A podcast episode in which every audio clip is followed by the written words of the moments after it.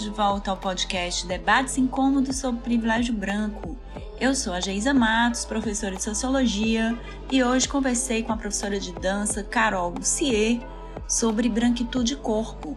A gente conversou sobre como a branquitude é incorporada em gestos, em atitudes e forma de se colocar no mundo. Quer saber mais? Vem ouvir!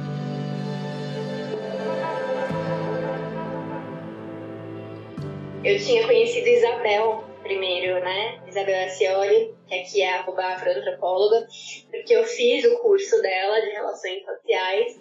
E aí eu descobri, depois de um tempo, que a mãe dela, que também tem um perfil maravilhoso aqui no Instagram de viajante, tinha participado de uma roda com a Babi. E aí, quando eu conversei com, com Isabel, eu comentei com ela um pouco sobre é, os meus interesses de estudo, né? não sou socióloga, não sou antropóloga, eu acho que eu sou é, uma informação, talvez, tenho um interesse muito grande pela sociologia, né? Que eu descobri viajando justamente, que eu passei os últimos quatro anos quase, é, morando e viajando em países da África Ocidental, e, mas já viajava muito antes. E eu acho que eu descobri esse lado meu, assim, que adora entender cultura e relações sociais. E comecei a trocar com a Isabel um pouco sobre isso, um pouco sobre minhas pesquisas, né, assim, que eu tenho fazendo de forma independente, autônoma. E ela falou assim: Nossa, tem duas pessoas que você precisa conhecer. Uma delas é o Lourenço Cardoso, é, que também pesquisa, né, a branquitude, e a outra era você, Geisa. E ela, uhum. nossa, você precisa muito, que a história da Geisa tem tudo a ver com essa história, acho que vocês vão se dar bem. E isso acho que foi numa sexta-feira, e no domingo eu te encontrei na live da Babi. e aí eu fiquei super nervosa, falei, nossa, Geisa está aqui, enfim, essas conexões. Então eu sou Carol, é, conforme eu falei, eu passei os últimos quatro anos quase morando e viajando em países da África Ocidental, é, tenho atualmente focado minha ocupação na dança, né? então tanto como é, pesquisadora da dança, como, como professora de dança. É, eu tenho uma, um, um foco muito grande, a minha história com a dança é muito das danças a dois, uhum. Então principalmente as danças a dois do Brasil e afro-cubanas, que talvez a maior parte das pessoas conheça como salsa. E, e aí nessas minhas, nessas, nessa minha busca, jornada em, em me conectar mais com a dança, que foi algo que aconteceu nesses meus quatro anos de África Ocidental. Antes disso, é uma coisa que até a Isabel me falou assim, se você não contar, ninguém vai nem saber. Eu sou formada engenharia, na verdade, então eu vinha deste, é, outro lado, como engenheiro ambiental, é, mas nessa minha transição, nessa minha jornada de reconexão com a dança que aconteceu na África Ocidental, é, foi também um momento em que eu, de uma forma muito tardia, que é o que acontece acho que com a maior parte das pessoas brancas, né, assim, a gente tem visto aqui nas lives, é, foi o um momento em que eu trouxe raça efetivamente para minha vida, né, e para as minhas relações e para, é, enfim, para as minhas atividades. E e aí foi então nessa vivência, principalmente em Gana, que eu fazia parte de um grupo de salsa, mas com pessoas de Gana, é, e estudando as danças da, de Gana e de Senegal, principalmente as danças tradicionais, que eu comecei a identificar várias coisas similares entre as danças de lá e as danças aqui, obviamente, né? Temos uma super influência da África Ocidental que pouco era falada, pelo menos na minha época de escola, as aulas de história não falavam sobre história africana, né? Então, nessas minhas andanças por lá que eu me reconectei, me reconectei não, me conectei pela primeira vez com essa parte da história do nosso país e da nossa cultura que foi apagada, silenciada, e com a minha própria branquitude, né? E com o que isso representa, quais foram os acessos e as referências que eu tive por ser branca. Acho que é uma introdução geral. Então, é, a gente vai falar de várias questões sobre que a branquitude não é, uma, não é algo homogêneo, né? Existem diversos é, diversos tipos de branquitude, Mas eu queria trazer sempre a, a questão, né, a nossa conversa aqui, para o corpo, que é o tema principal. E aí, é, a gente falando um pouco dessa heterogeneidade, da branquitude, é, a gente tem certos, certas hierarquias. Então, uma pesquisadora, uma das primeiras pesquisadoras sobre branquitude no Brasil, que é a Lia Schuckman, ela estudou é, exatamente como, dentro do que a gente chama de branquitude ou de pessoas brancas, é, as pessoas brancas percebem, as próprias pessoas brancas percebem é, aquelas que são uh, melhor, superiores a outras, né? E essa superioridade estaria ligada a traços europeus, né? Quanto mais traços europeus, é, cabelos lisos, pele muito clara, mais haveria uma distinção, uma espécie de hierarquização, hierarquização social, né? Uma crença de superioridade. Então, dentro dessa heterogeneidade da branquitude, vai existir então os brancos nordestinos, né, numa situação de inferioridade, brancos sudestinos, é, a gente vai ter brancos pobres, brancos ricos, né, brancos muito ricos, brancos homens, se a gente considerar e colocar gênero, sexualidade, homens brancos, homens brancos hétero, homens brancos gays, enfim, você tem uma série de distinções que precisam ser consideradas quando a gente está pensando branquitude. No entanto, você, Carol, tem uma história muito peculiar porque você tem, como você costuma dizer, né, tem a, a, os traços da branquitude padrão, né, ideal. Tipo, você é, você, inclusive, você não é vista em outros lugares como latino, como, como acontece comigo, né? Para mim é, é muito, as pessoas me identificam facilmente como latina. No teu caso não, né?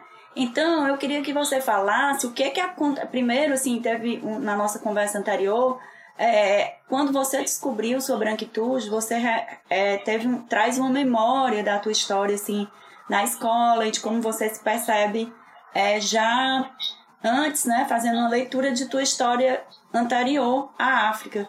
Mas eu queria que tu falasse como é então essa essa branca, tipo padrão de, branqui, de branquitude que vai para a África e, e, o que que acontece que, que eu achei muito interessante também na conversa da gente é, o que, que acontece com o teu corpo, né? Com a maneira como você usa o corpo, é, inclusive na dança, mas na consciência corporal mesmo, quando você tem essa experiência na África Ocidental? Eu acho que o, momento em que eu, eu sou realmente, efetivamente, né, quando a gente fala de padrões ocidentais de estética e de beleza, é, que é cor do olho, cabelo liso, enfim, um tipo de corpo, uma cor de pele.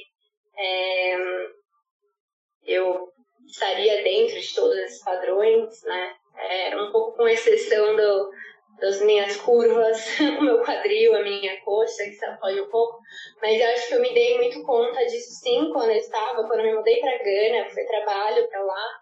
E lá eu sou lida como alemã como europeia. Inclusive, as pessoas da Europa me viam assim, achavam, quando eu me encontrava em algum lugar, achavam que eu era no país delas. Inclusive, teve uma situação bem.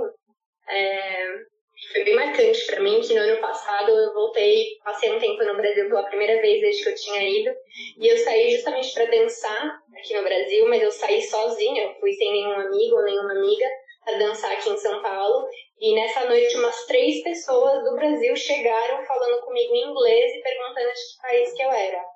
É, e aí, naquele dia, eu fiquei pensando muito, inclusive, quanto que eu tinha. O meu, meu gestual, né, a forma como eu me mexo, a forma como eu ando, a forma como eu danço, não estava mais diferente, não estava tão abrasileirado assim, mas enfim.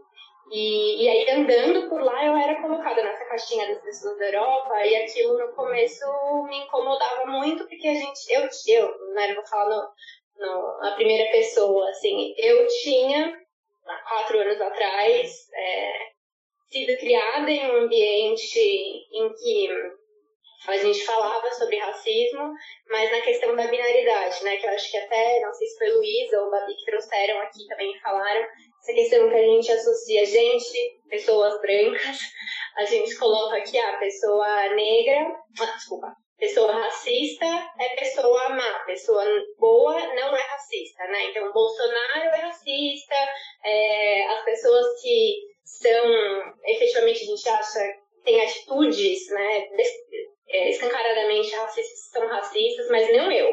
Eu não sou racista, eu não tenho isso, eu não, eu, eu sou, eu trabalho com diversidade, imagina, eu trabalhava com diversidade e inclusão, né, com negócios inclusivos, isso lá em 2015, 2016. É, imagina, eu tô olhando para essas questões. E aí, quando me colocaram na caixinha de Europa, aquilo me incomodou profundamente, porque assim, não, eu não sou colonizadora. Europeu é colonizadora, eu fui colonizada também, eu sou do Brasil, eu sou latina, eu sou mais próxima de vocês, ganeses, do que da Europa. O que não é verdade, o que pelo corpo, né, e trazendo para o fenótipo e para a questão do corpo, é, passa longe de ser verdade. Eu sem contar da minha história, sem falar sobre a minha história, sem, sem né, explicar nada, a minha presença em um lugar com o meu corpo é de uma pessoa branca que tem vários privilégios, que tem vários acessos por ter este corpo. Uhum. É, e aquilo me incomodava muito, assim, ser colocada igual é, a pessoa da Europa.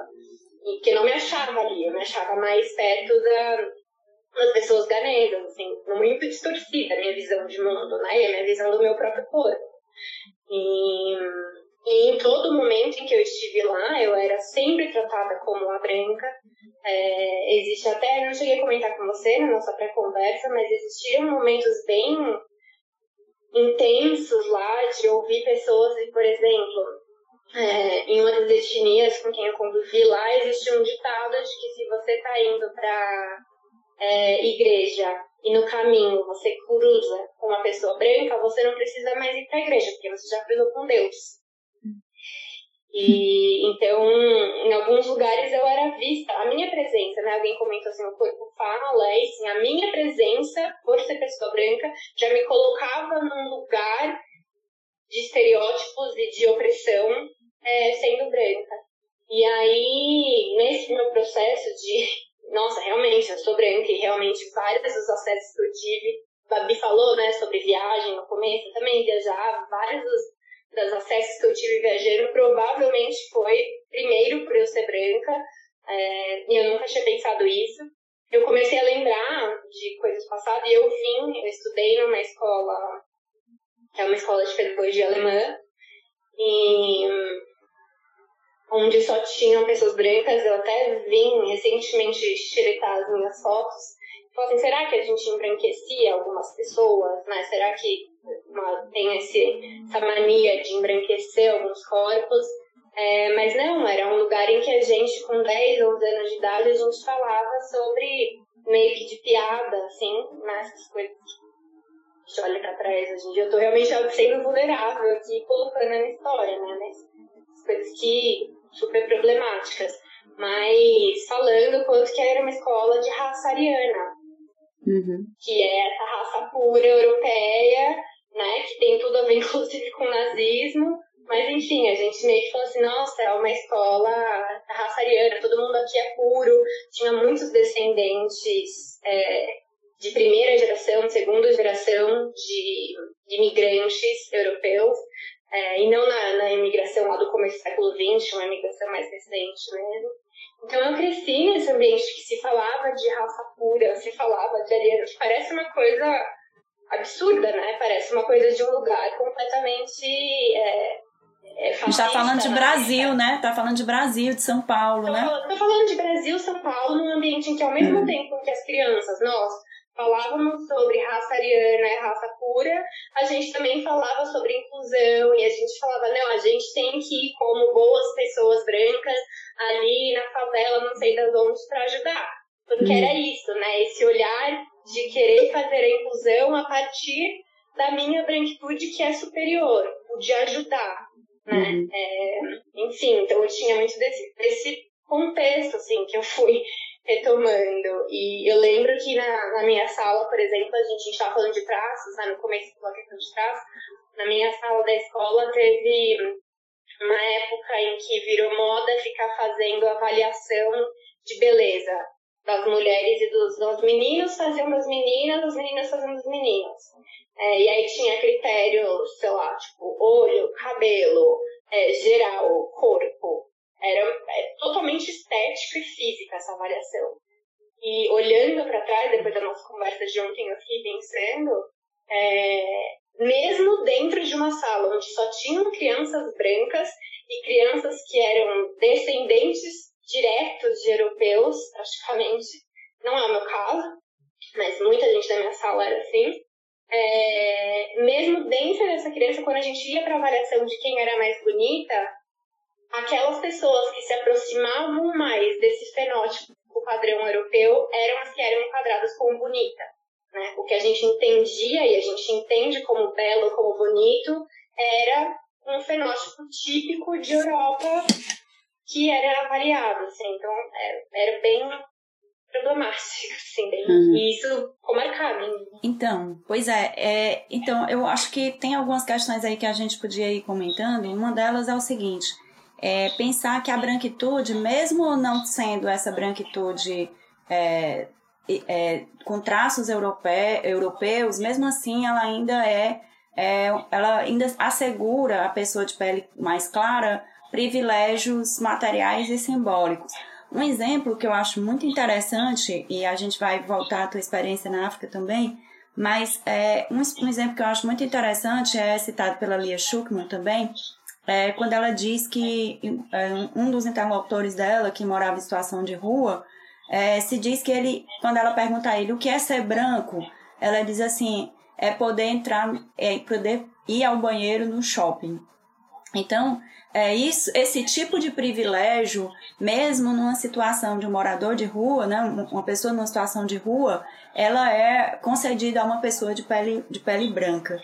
Mas uma coisa que eu queria explorar contigo, Carol, também, que eu acho muito interessante, é perceber a branquitude não só como uma série de privilégios materiais, simbólicos, mas também a branquitude é uma performance.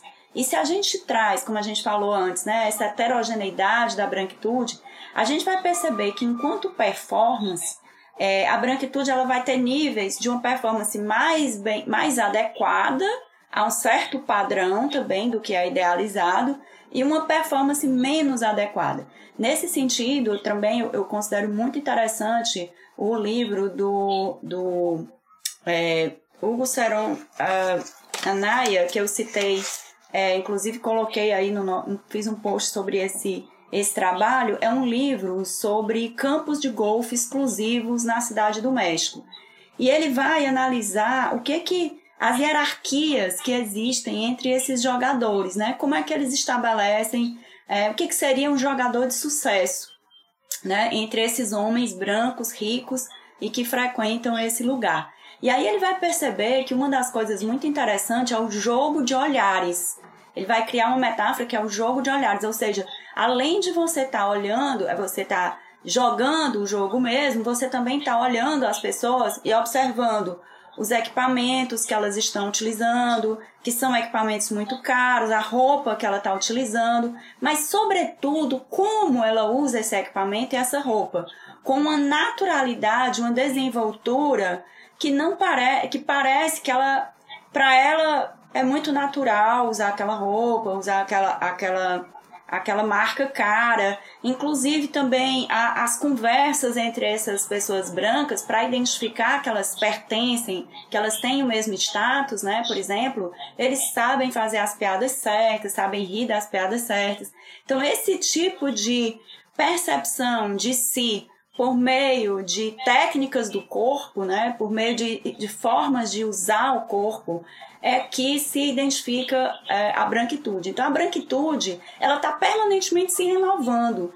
E por conta disso, por exemplo, a gente, é, por exemplo, certos tipos de técnicas do corpo que eram utilizadas antes, né, em, em outras épocas, como, por exemplo, é, uma coisa que era considerada elegante, usar muitos cordões de ouro, coisas do tipo, hoje não são utilizados. Mas nem por isso as pessoas que hoje renovam essa essa forma de, de se apresentar ou de se, de se mostrar, como por exemplo as pessoas descoladas, elas, é, entre aspas, descoladas, né, elas são tidas, é, elas podem utilizar roupas muito mais informais e mesmo assim, como você relatou num exemplo seu, é, elas podem, por exemplo, de chinelo, entrar num restaurante muito chique e aquela, a, aquela sua presença ali usando uma roupa é, descontraída, uma roupa informal, ela é, é vista como natural. No entanto, o mesmo não aconteceria se fosse uma pessoa negra.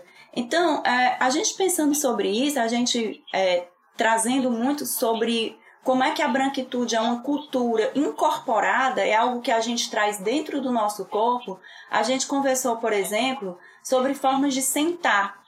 E, e como é que, ao sentar, por exemplo, uma forma de sentar que a gente aprende como adequada é, a, um, a um certo ambiente é, frequentado por, por brancos, né, ou por pessoas de elite, que aí é essa, essa ideia de classe e raça é, e gênero, tá tudo junto, então, é, por exemplo, a maneira de sentar seria usando as pernas, cruzando as pernas, né? Por exemplo, cruzar a perna. E aí você me, me contou que é, nos países, em alguns países que você uh, é, teve a experiência de viver, você encontrou um outro significado para essa ideia de cruzar as pernas. E eu queria que você contasse isso, né?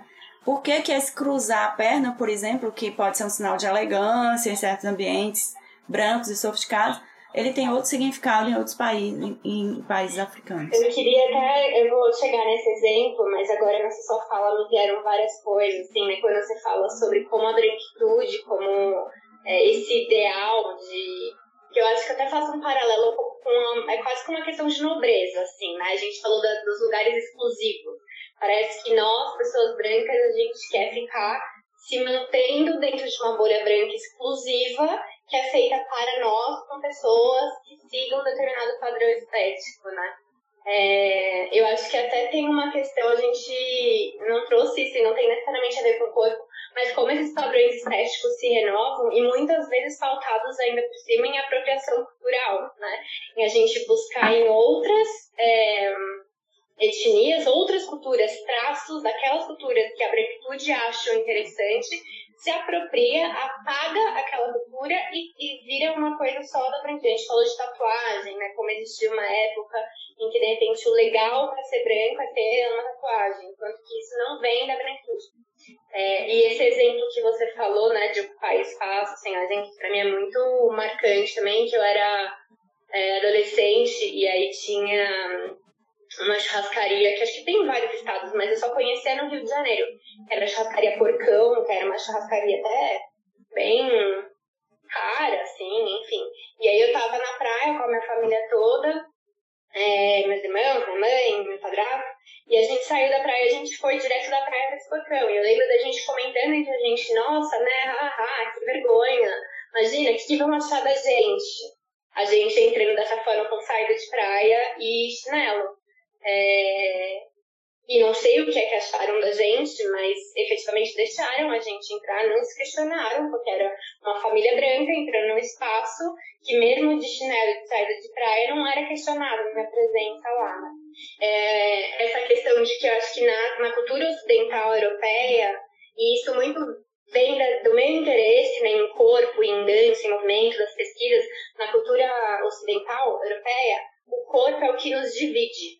Né? O meu corpo é o que me separa da outra pessoa, o que me separa da natureza. Até o Le Breton, né, que está falando que tem um corpo da o livro da sociologia do corpo, fala um pouco disso, mas eu vi isso muito na prática, que é isso, a cultura ocidental, o corpo é o que me separa de você, é o que me divide. E, inclusive, se esse corpo tem é, cores diferentes, me divide mais ainda, me coloca num status diferente do seu, né? Esse pensamento uhum. ocidental que meu corpo branco me coloca separado do corpo das pessoas negras e com é, acessos diferentes. E nas etnias, nas, nos, porque eu falo muito etnia porque eu não gosto de separar por país, né? Porque essa divisão dos países também geográfica, ela é, é meio forçada. Mas nos lugares onde convivi África Ocidental, é, tinha uma visão de corpo muito mais o corpo é o que me conecta, é o que me permite me conectar com as outras pessoas. Se eu fosse só alma, só espírito e não tivesse um corpo, eu não conseguiria me relacionar e nem to tocar e nem trocar, né? E aí eu comentei, por exemplo, essa questão de cruzar a perna, o quanto que é uma atitude muito nossa, né? A gente sente, assim, pessoas, enfim, né? se vai em restaurante chique, até me posicionei de fazer a posição, ou executivas, enfim, a gente sente e cruza a perna, né? Automaticamente é uma posição elegante, digamos assim, ou cruzar o braço, se fechar. é isso, eu me fecho de você, eu, eu foco na minha individualidade, o que importa é a minha individualidade, quem eu sou como pessoa, né? E, e as, as minhas características, que obviamente vêm com vários privilégios, né? a gente não fala disso. E lá, quando eu trabalhava em Gana, é, logo no começo, quando eu trabalhava com empresa ainda, a gente tinha uma parceria com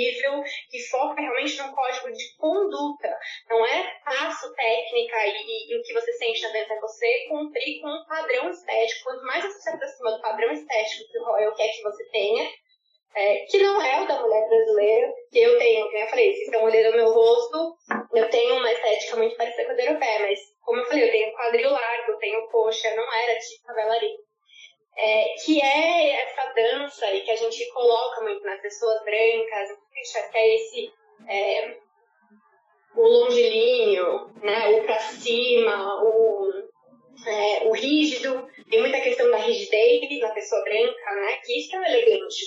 Elegante é você se portar, que é muito uma, uma, uma, um olhar de nobreza ainda, de palácio, né, de palácio lá do, da, da nobreza europeia, que se separa, que se diferencia é, dos plebeus, do povo, porque eles têm uma conduta diferente. É uma conduta de. Qual foi a que a gente que eu esqueci, mas. É, essa exclusividade, né? São ambientes exclusivos para pessoas que estão performando este tipo de gesto ou esses tipos de condutas é, de etiqueta à mesa, forma de comer, por exemplo, né? isso também é uma coisa que mudou muito para mim. A gente chama de comer, por exemplo, não sei, aqui em São Paulo a gente tinha muito, tem muito estereótipo das pessoas chinesas.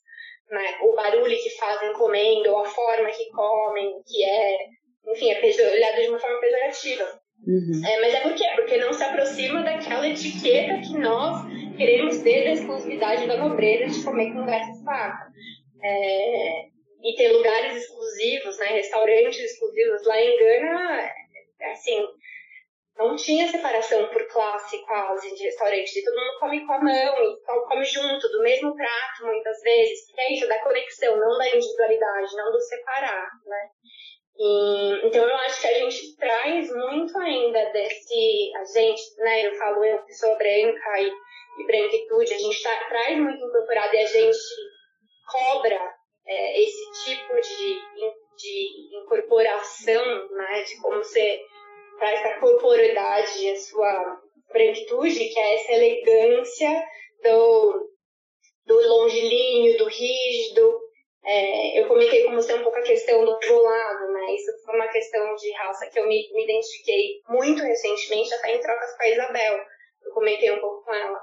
É, eu vinha estudando muito danças com relação a pelve, ao quadril, e eu faço estudos feministas também, então olhando muito para a questão de gênero, e vinha muito com um discurso, eu acreditava muito nisso, eu falava o quanto que a mulher né, generalizando, a mulher não pode rebolar.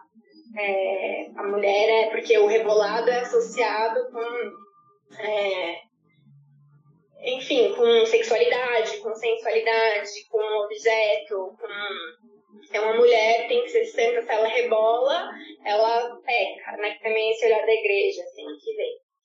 E aí, em determinado momento, eu, se eu não, não pensava antes, eu me toquei o quanto que, na verdade, assim, quem não pode rebolar no Brasil, tô falando de Brasil agora, né? É a mulher branca. A mulher negra é esperado que se rebole. Né? É, quem não podia rebolar era eu como mulher branca. A mulher negra normalmente não. A mulher negra tem que rebolar porque tem que ser objeto de prazer para o homem branco. E o quanto que o meu discurso, a minha fala, as minhas pesquisas no sentido de que nós mulheres, né? Porque essa mulher branca é a mulher universal, né? Eu estava me colocando como as minhas questões, me colocando como universal. Então, é, eu, não, muito interessante tudo isso que você está falando, e eu também me, me fez pensar como a branquitude, ela, pensando na branquitude como uma produção incessante de performances que vão definindo é, os níveis de, de branquitude mais, digamos, exclusivas, né, do que é que se considera porque o processo de criação de uma raça, de, de uma construção social de uma raça que se considera superior à outra, é necessariamente excludente. Então, quanto mais ele é excludente, mais ele vai gerando certos grupos que são exclusivos, certos grupos que são entendidos como pertencentes a, a determinados espaços, por exemplo, né, que vão excluir pessoas de determinados espaços ou achar que certos corpos são inadequados pra, para aqueles espaços. E um dos processos que, que a gente percebe em relação a essas performances, né, de como é que essas performances se, é, se dão é, em, em, termos de, de, de corpo mesmo, tem a ver com o que a Teresa traz aí, né, que são técnicas tão profundamente aprendidas que é difícil para as pessoas brancas se desvincular dessa técnica. É, é muito interessante uma pessoa que, que pesquisa dança ou que trabalha com a consciência corporal e que mesmo assim às vezes ela não tem consciência do quanto o corpo dela está reproduzindo padrões de, de, de exclusão social, de racismo, de aversão. É, eu fico pensando, por exemplo, o trabalho do Hugo Seron né, me inspirou muito a pensar a, a branquitude na minha cidade, Fortaleza, né? Que eu venho é, buscando esse olhar mais crítico, mais atento, para perceber quais são os referenciais corporais da branquitude aqui em Fortaleza. E tem, e tem muita semelhança com essa descrição que o Saronanari faz. Por exemplo, essa eu fico pensando na maneira como pessoas brancas tratam os garçons é uma forma muito interessante porque se a gente pensar naquela branquitude que hoje está com seus 60, 70 anos, talvez, é, eles tratavam os garçons de forma. É, muitas vezes o garçom era um, uma pessoa é, tratada com mais. O garçom tratava como, é, com muita distância, né? Hoje, a branquitude, tendo consciência, muitas vezes, é, de que precisa performar como não racista, ela cria uma sensação de familiaridade com o garçom. Mas, paralelamente, ela deixa o garçom esperando horas, né? sem, sem se, se dar conta do quanto aquilo é, é, um, é um desrespeito à pessoa que está ali. Né? Por exemplo, tem um amigo que mora em Nova York que ele fica impressionado com essa falta de consciência de si como é, dessa distância racial no Brasil, né? Mesmo ele sendo brasileiro. É, e um dos indicadores disso é, por exemplo, as pessoas pedirem um prato, é, é ficarem horas, enquanto o garçom está lá em pé, a pessoa ficar horas olhando o cardápio, sabe? Pensando é, o que ela quer escolher, enquanto está lá o garçom em pé esperando. Então, é esse tipo de insensibilidade e a sensação de que a pessoa está ali para ser servida é muito característico da branquitude, de uma branquitude que se considera é, superior às outras. Enquanto eu falo isso, eu também não estou me excluindo, porque eu também fui educada dentro desses padrões, né? E, e incorporo muitas dessas questões que nós estamos falando aqui. E, e nesse sentido, tem uma coisa que eu acho muito interessante, sabe, Carol, que a gente conversou, é a gente pensar que a branquitude, é, nós não somos a branquitude, né? Nós temos características da branquitude. Nós incorporamos uma branquitude que foi culturalmente, é, que nos foi culturalmente incutida. Mas quando a gente pensa que nós não somos a branquitude, isso significa que a gente não, não deve se odiar, né? Porque essa é uma outra questão que atinge também as pessoas brancas, quando elas começam a pensar sobre sua própria branquitude, elas começam a se odiar.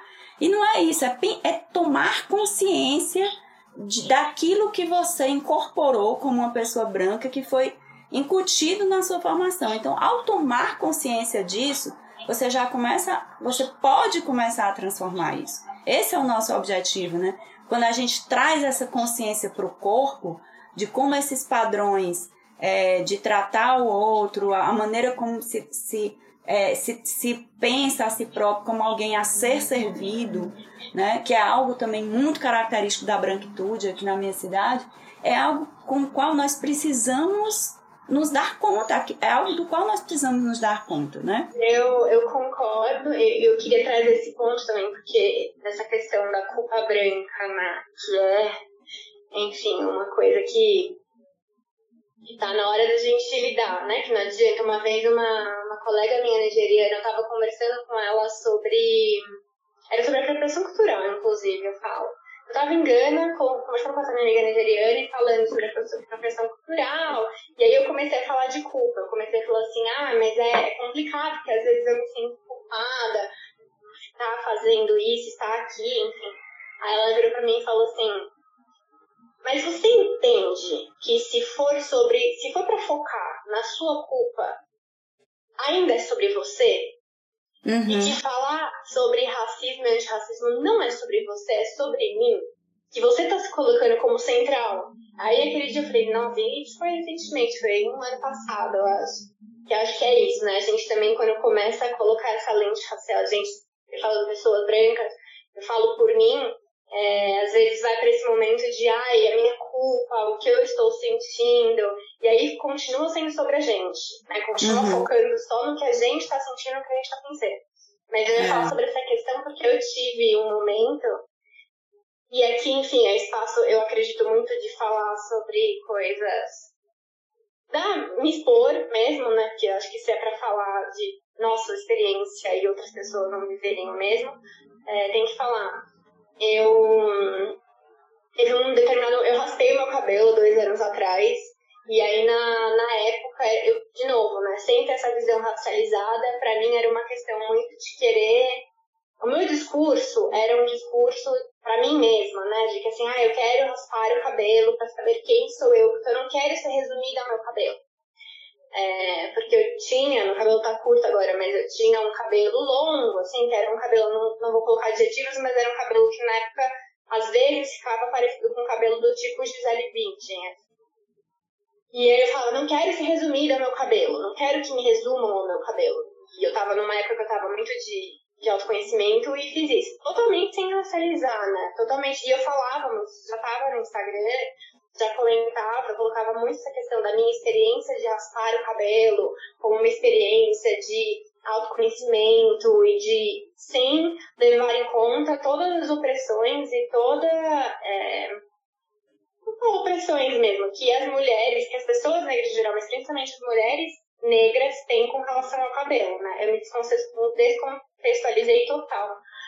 É, mas além disso, depois de um tempo, isso mais recentemente, eu já passei por uma situação em que eu me vi, me percebi com vontade de querer raspar o cabelo de novo é, e entendi que eu estava querendo fazer aquilo para, entre aspas, parecer menos branca.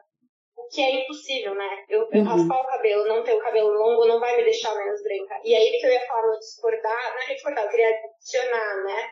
Um ponto, assim, quando a gente fala de que sim, branquitude é incorporável, eu acho, né? Existem formas, eu acho que eu, é, o shopping, por exemplo, em São Paulo, né? A gente conversou um pouco sobre isso. Acho que os shoppings de São Paulo, aqui da Zona Sul, em alguns lugares da Zona Sul, são lugares em que é isso, é uma branquitude performática de todas as mulheres com um padrão de cor, com um padrão de, de roupa, um padrão de cabelo, que se você coloca todo mundo parece todo mundo tem o mesmo tipo de cabelo, o mesmo padrão de consumo, é, e que sim, existe essa parte da performática, mas eu também acho que existe a questão que é, mesmo sem performar é, dentro desses é, dessa questão estética, de tipo de cabelo, do que eu tô vestindo, de como eu me movo, etc., a minha cor da pele nunca vai mudar. Né? Uhum. Eu sempre serei branca. Então, mesmo eu sem performar, existe essa branquitude incorporada que a gente consegue, talvez, descolonizar, até chama de descolonizar nossos corpos mesmo, né? Porque o corpo uhum. brasileiro não é um corpo europeu. E a gente uhum. coloniza o nosso corpo. A nossa dança é uma dança que vai se tornando cada vez mais ocidentalizada, a forma como a gente se veste, como, a forma como a gente se relaciona. E não somos. Então, acho que existe um pouco esse processo de descolonizar, que é possível, mas nunca vai ser possível deixar de ser branca. Né? E, e, a minha presença, o simples fato, de novo, que eu falei lá no começo, o simples fato de estar presente como branca, agindo de um jeito diferente ou não, ainda assim me traz uma série de privilégios e acessos e tipos de relações, né? Só por ser branca, mesmo tirando toda essa branquitude incorporada, assim. É. Pra mim, voltando pro Brasil, foi uma questão que eu ficava muito ansiosa, assim, porque o ser branca ou ser negra provavelmente também engana é diferente do ser branca no Brasil. São relações diferentes, as relações sociais são dadas de formas diferentes, né?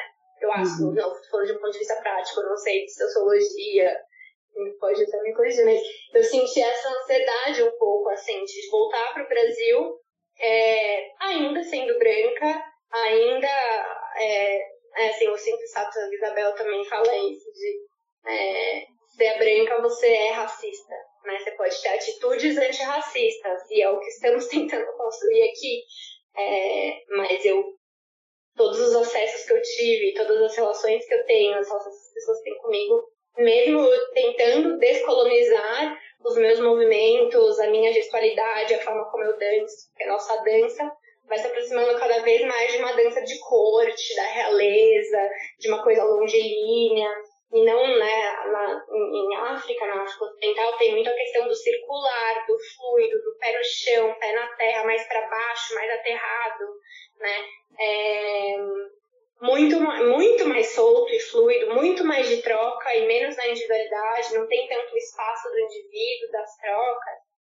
E eu tento trazer isso um pouco para minha dança, assim, carrego isso. Eu acho que a branquitude, além de tudo, vem com muitas opressões de gênero também, né? Uhum. tem, tem toda a opressão de raça, mas impõe várias, várias opressões de gênero é. aí.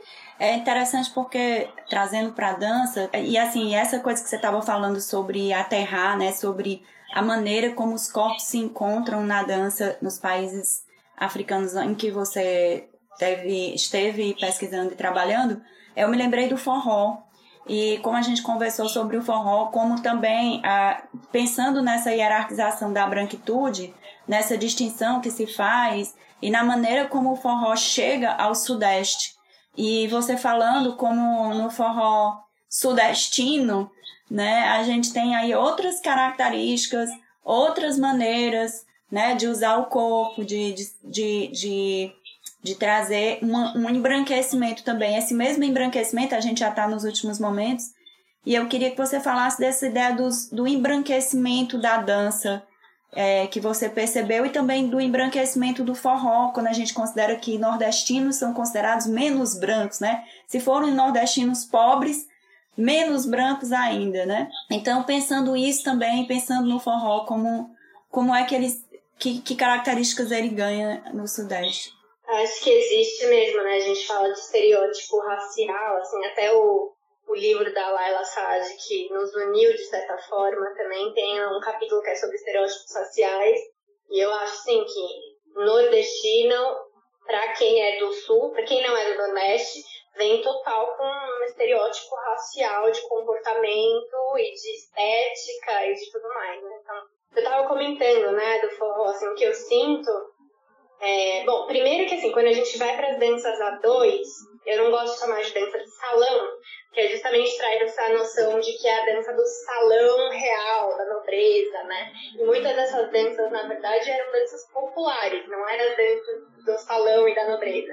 É, mas as danças a dois, em pares, é, existiu, eu tinha muita, eu vou falar pra mim, né? Porque eu, eu tô chegando agora no Brasil ainda não sei como que é isso, isso aqui.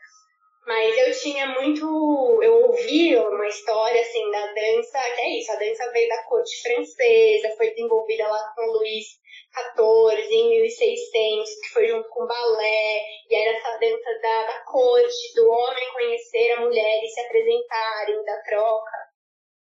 Que vem, que eu falei questão de gênero, né? Que vem com uma opressão de gênero gigantesca, porque coloca a questão do condutor e da conduzida e o homem é sempre o condutor, a mulher é sempre a conduzida, e além de tudo, a gente está falando de posições, né? O homem segurando a mulher por trás, na região da pelve, que é justamente o nosso. A pelve é nosso ponto de equilíbrio, como pessoas humanas, né? A pelve é onde é nosso centro. Na dança 2, tradicionalmente, nessa dança 2 embranquecida europeia, o homem segura aqui embaixo controlando a pelve da mulher. É, tem total controle de gênero. É, essa era a história que eu conhecia das danças A2. É, essa dança da corte que veio quando a corte de Portugal veio para cá.